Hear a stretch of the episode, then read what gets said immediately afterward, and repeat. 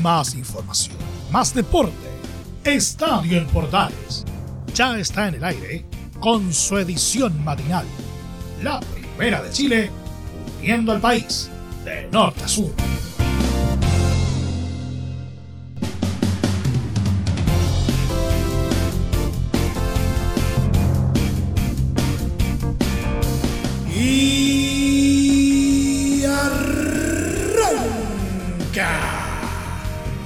Señoras y señores, ¿cómo les va? Muy buenos días. Bienvenidos una vez más. Bienvenidos al show día lunes, inicio de semana. Y la verdad, estamos acongojados por la partida, ¿no es cierto?, del gran eh, ídolo de la Universidad de Chile y ex eh, mundialista, don Leonel Sánchez, que en paz descanse. Una noticia que, por cierto, consternó, ¿no cierto?, no solamente a la hinchada azul, sino que también a todo un país.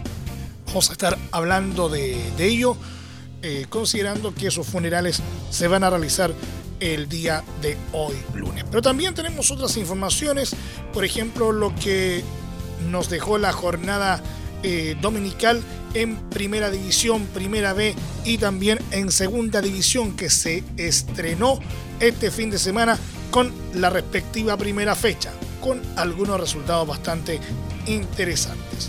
También eh, vamos a estar echando un vistazo a las ligas y un polideportivo bastante nutrido. Todo esto como siempre en 30 minutos. Arrancamos esta nueva entrega de Estadio en Portales ¡Ay! Y dale alegría, alegría a mi corazón.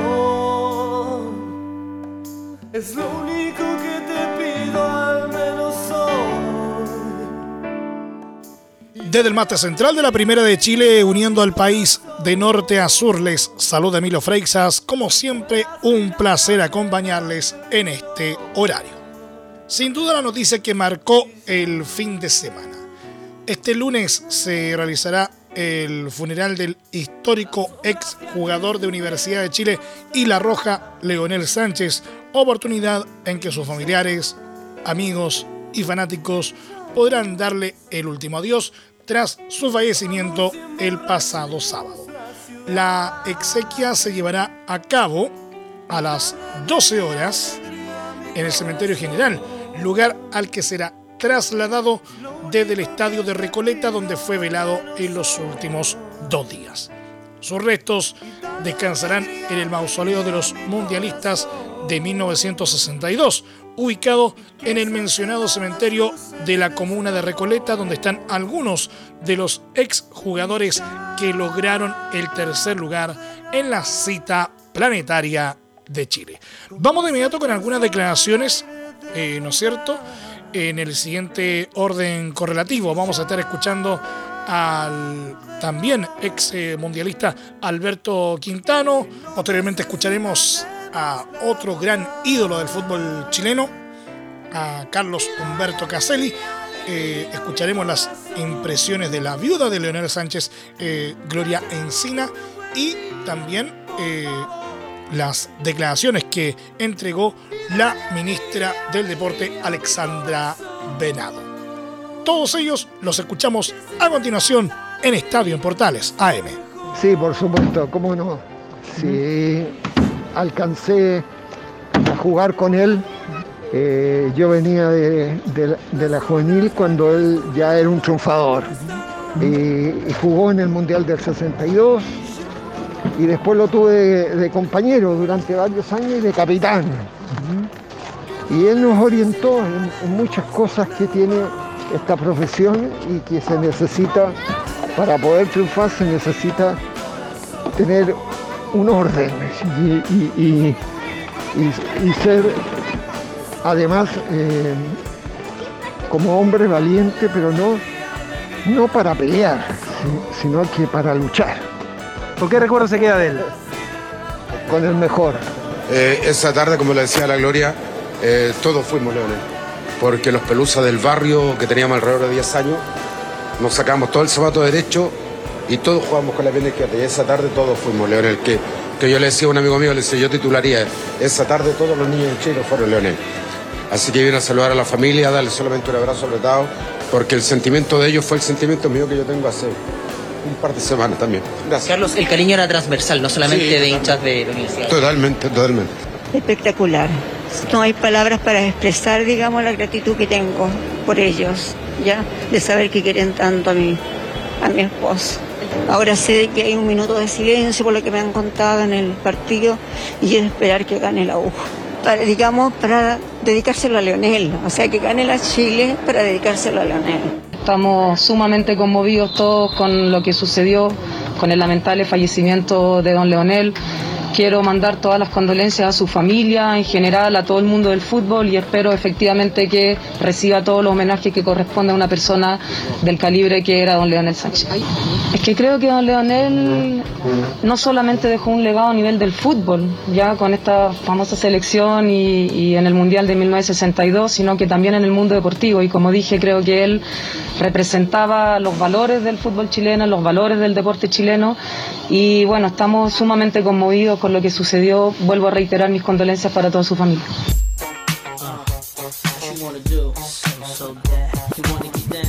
Y empezamos a revisar lo que nos dejó una nueva jornada del fútbol de primera división.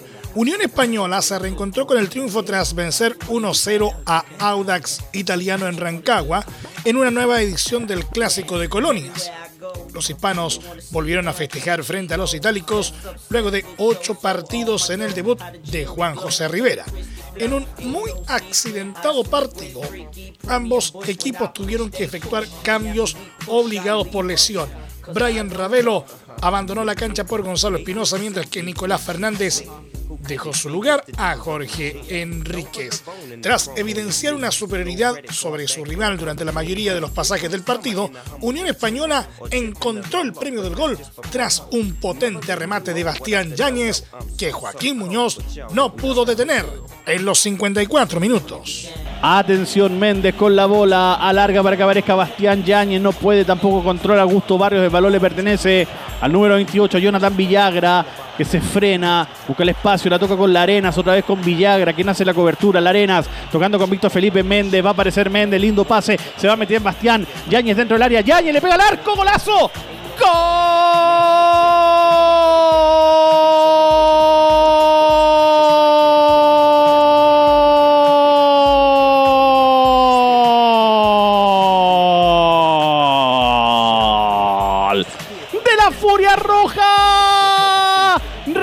Bombazo directo al arco de Bastián Yáñez que se metía al área.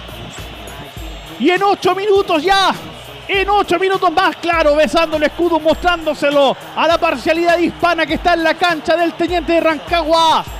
En ocho minutos celebra el conjunto hispano, abre la cuenta en la cancha del Teniente. Ocho minutos segunda parte, Audax 0. Unión Española 1, completa y absolutamente habilitado. Bastián Yáñez. Tras el tanto en contra, la mala fortuna de Audax no se terminó ahí, ya que el ingresado Jorge Enríquez sufrió una dura entrada y tuvo que abandonar la cancha lesionado.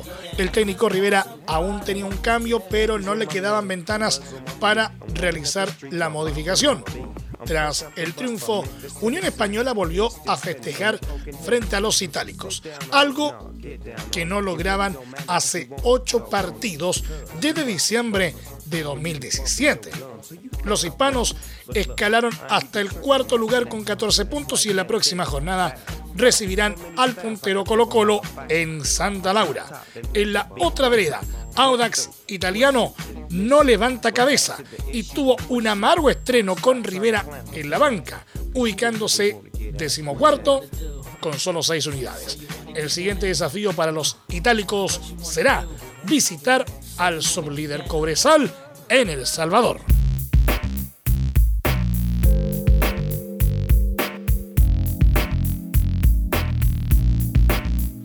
Huachipato volvió a festejar luego de tres caídas consecutivas y venció 1-0 a Cobresal en Talcahuano.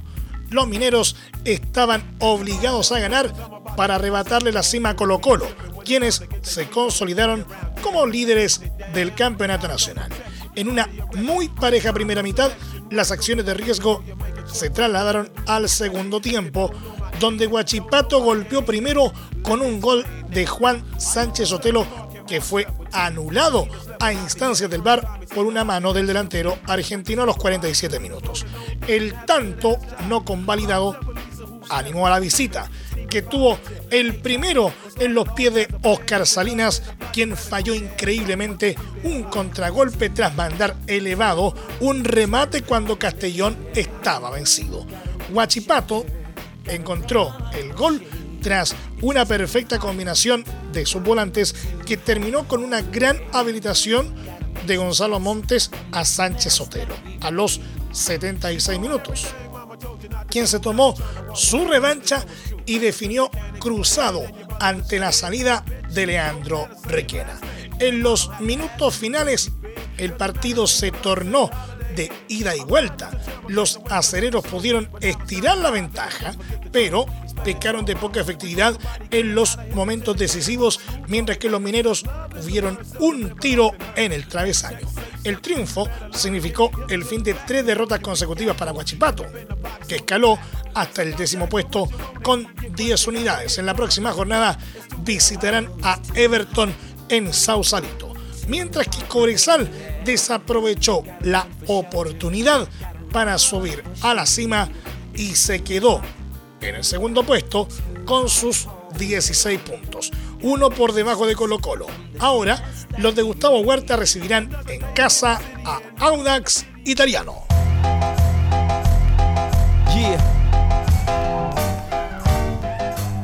Curicó Unido y Palestino juegan este lunes en la octava fecha del Campeonato Nacional en una cita donde ambos elencos llegan con ganas de recuperar el camino de la victoria y trepar hacia lo alto del certamen. Tanto torteros como árabes se enredaron en sus últimos eh, encuentros frente a la U y Colo Colo respectivamente, aunque los maulinos sacaron mejores cuentas con un empate, contrario a la goleada que sufrieron los de Colonia. La escuadra albirroja se encuentra en el séptimo puesto con 11 puntos a 6 del liderato que tiene el cacique. Por su lado, los dirigidos por Gustavo Costas están en la décima posición y no saben de victorias desde hace tres partidos.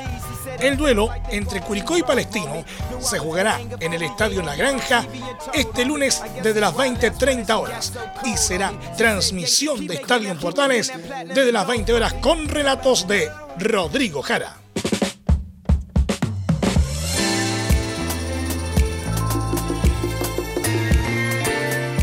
Y del fútbol de primera pasamos a revisar todo lo que es el fútbol de ascenso. Saludamos a los amigos que nos escuchan habitualmente como cada mañana a través de las potentes ondas de la radio Portales de Valparaíso en el 840 AM y 89.5 FM. Santiago Wanderers volvió a sufrir en la primera vez este domingo al caer en casa por 2 a 0 ante el líder Magallanes y mantenerse como absoluto colista del torneo de ascenso. El equipo que comanda el técnico Jorge Garcés se quedó sin respuestas ante su gente en el estadio Elías Figueroa Brander y sucumbió ante un doblete de César Cortés que anotó en los 23 y 90 más 4 minutos de partido. Con esta derrota, los Caturros no logran salir del último lugar del campeonato, teniendo solo tres puntos en estos primeros seis partidos jugados. Magallanes vive un momento totalmente opuesto, debido a que con el triunfo despegó en la cima con 19 unidades. Tras el pitazo final del compromiso, Garcés recibió un gran abucheo de parte de los hinchas del conjunto porteño, yéndose hacia los camarines con gestos algo provocadores. En otro resultado de este domingo, Deportes Iquique igualó 2 a 2 con Santa Cruz. Igualdad que dejó a ambos elencos en el noveno y penúltimo puesto respectivamente.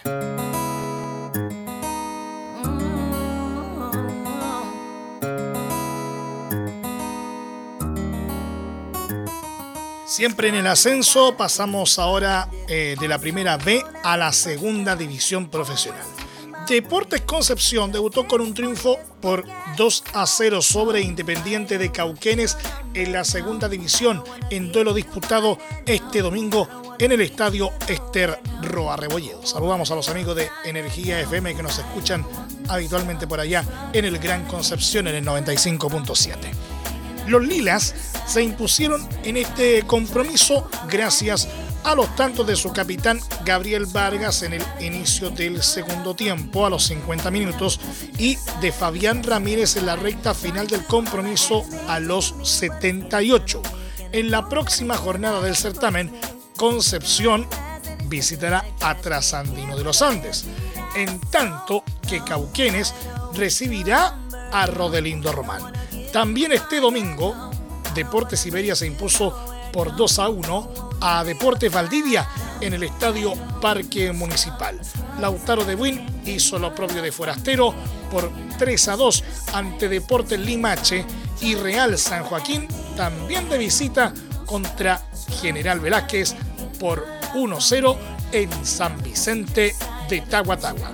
En la jornada sabatina, San Marcos de Arica derrotó por 2 a 0 a San Antonio Unido. Entre Marco Grande y Marco Chico, media vuelta y vuelta completa. Escuchas Estadio en Portales en la Primera de Chile, uniendo al país de norte a sur.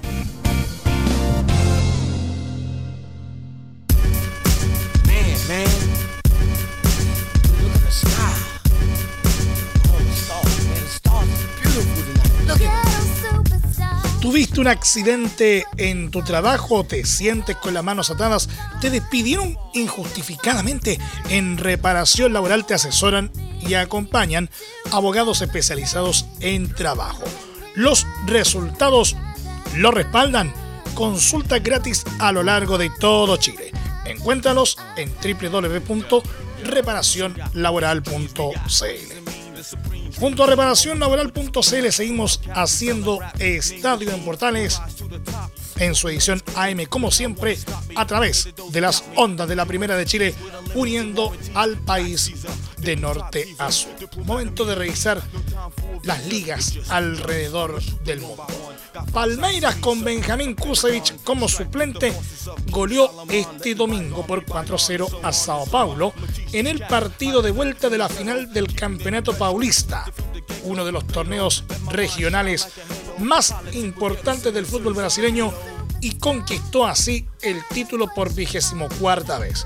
El conjunto dirigido por el técnico portugués Abel Ferreira, que no defraudó al público que colmó el estadio Allianz Parque, marcó por intermedio de Danilo, C. Rafael y Rafael Veiga, que anotó en dos oportunidades. El zaguero paraguayo Gustavo Gómez y el lateral uruguayo Joaquín Piqueres fueron titulares en el Palmeiras, mientras que el defensa Kusevich y el centrocampista colombiano Edward Atuesta estuvieron en el banco de suplentes todo el compromiso. En el partido de ida disputado el miércoles en el estadio Murumbí, el Sao Paulo hizo respetar su casa y se impuso por 3 a 1 con dos tantos del argentino Jonathan Cayeri y otro del joven creativo Pablo Maya, mientras que Rafael Veiga descontó para el Verdao. La mayoría de los torneos regionales de los 27 estados brasileños finalizaron este fin de semana.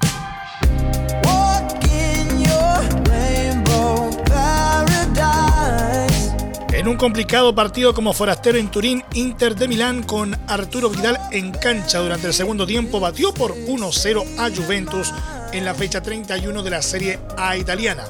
Los primeros 30 minutos tuvieron una alta intensidad y un juego potente que se diluyó cuando la primera parte entraba en tierra derecha.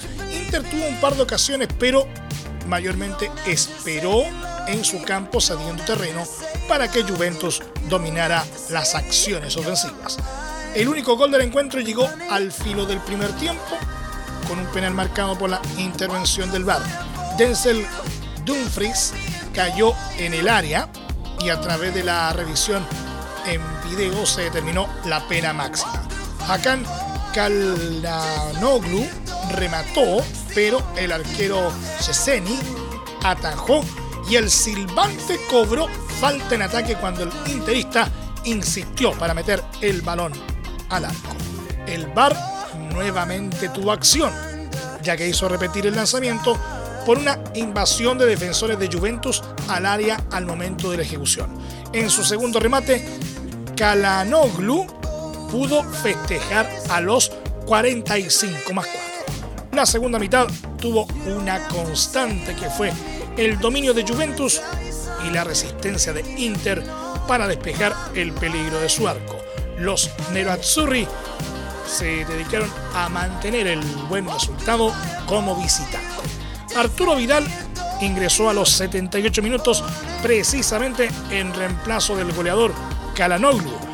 El Rey tuvo una ocasión de anotar a los pocos instantes de haber entrado en juego, pero el balón se le escapó a la entrada del área. El chileno estuvo activo, mayormente con una labor de marcación más que de protagonismo. Alexis Sánchez se quedó en la banca sin sumar minutos. El triunfo interista mantiene al equipo, comandado por Simone Inzaghi, con vida en la parte alta de la tabla, ya que se alejó de los bianconeros, que precisamente eran sus perseguidores por el tercer puesto de la clasificación. De esta forma, Inter quedó a tres puntos de los líderes Napoli y AC Milán.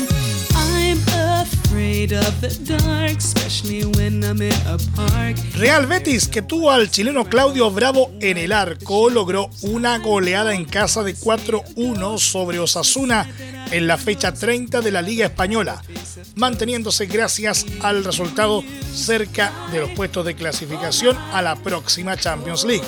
En el estadio Benito Villamarín, el equipo dirigido por Manuel Pellegrini comenzó ganando el cotejo con la anotación de Juanmi a los 34 minutos, quien repitió a los 45 más 1, para ampliar la ventaja antes del descanso.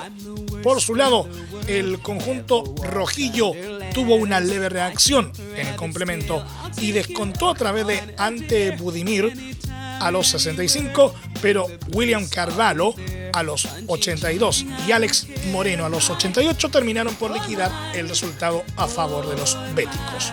Con esta victoria, Betis se afirmó en el quinto puesto del certamen con 53 puntos a solo uno de subir a la zona de Champions. Osasuna, en tanto, sigue décimo con solo 38 unidades a 10 de meterse en la pelea por un cupo europeo.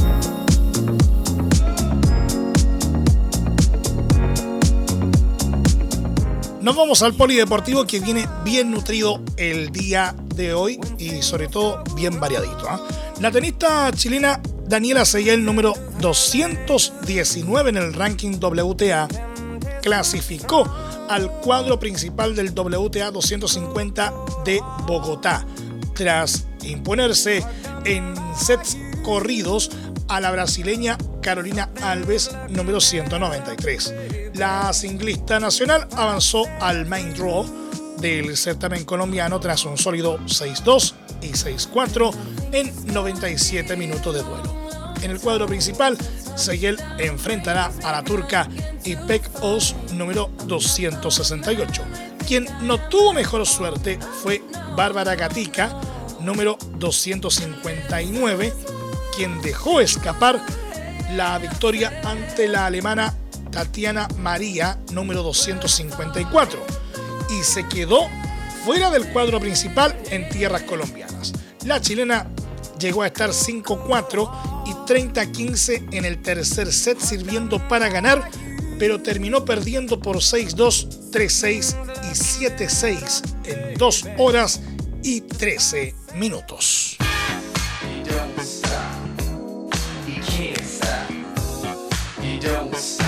Un grave accidente obligó a suspender este domingo el Nacional de Ruta 2022 que se celebraba en Curicó, en donde 50 ciclistas se vieron involucrados tras la caída de uno de los competidores.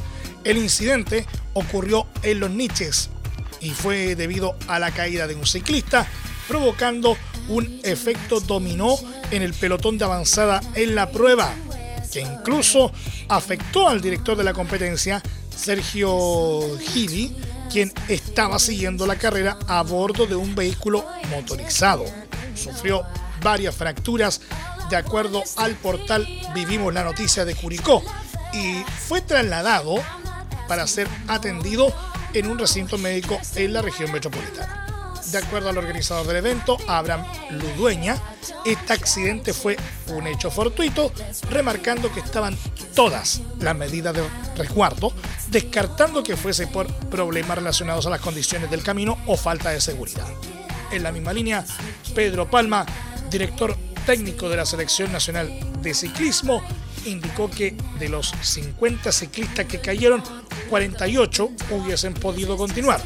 El ciclista más afectado tuvo un corte y sobre el director de la carrera estamos muy preocupados porque quedó muy complicado.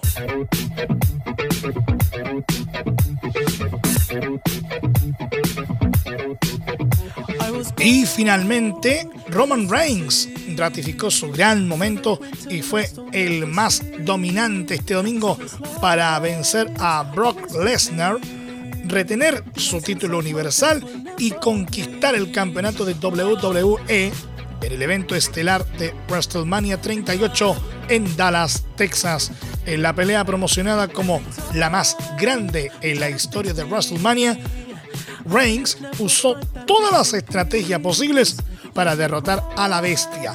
Aplicó su técnica final para derribar a Lesnar fuera del ring, en la barricada y después usó la lanza en reiteradas ocasiones dentro del cuadrilátero. Si bien Lesnar intentó reaccionar con varios suplex alemanes y un F5, Reigns resistió y retomó el control tras aplicar un golpe bajo cuando el árbitro estaba resentido por un accidental golpe. Finalmente, Reigns aplicó una nueva lanza para ganar en el medio del ring por cuenta de tres, levantando ambos títulos, el Universal y el de WWE, en compañía de su manager Paul Heyman. Nos vamos. Muchas gracias por la sintonía y la atención dispensada. Hasta aquí nomás llegamos con la presente entrega de Estadio en Portales en su edición AM, como siempre, a través de las ondas de la Primera de Chile, uniendo al país de norte a sur. Les acompañó Milo Freixas. Muchas gracias a quienes nos sintonizaron, como siempre, a través de las distintas plataformas de Portales Digital, a través de los medios unidos en todo el país y, por supuesto, también a través de la Deportiva de Chile, radiosport.cl. Continúen en sintonía de Portales Digital porque ya está aquí portaleando la mañana a continuación. La mañana al estilo de un clásico. Más información luego a las 13.30 horas a la edición central de Estadio en Portales junto a Carlos Alberto Bravo y todo su equipo. Recuerden que a partir de este momento este programa se encuentra disponible en nuestra plataforma de podcast en Spotify, en los mejores proveedores de podcasting y desde luego en www.radioportales.cl. Que tengan todos un muy buen día y desde ya que tengan un excelente inicio de semana. Y recuerden, la pandemia aún no ha pasado. Por lo tanto, cuídense, extremen las medidas de autocuidado y si puedes, quédate en casa. Más información, más deporte. Esto fue Estadio en Portales, con su edición matinal. La primera de Chile, viendo al país de norte a sur.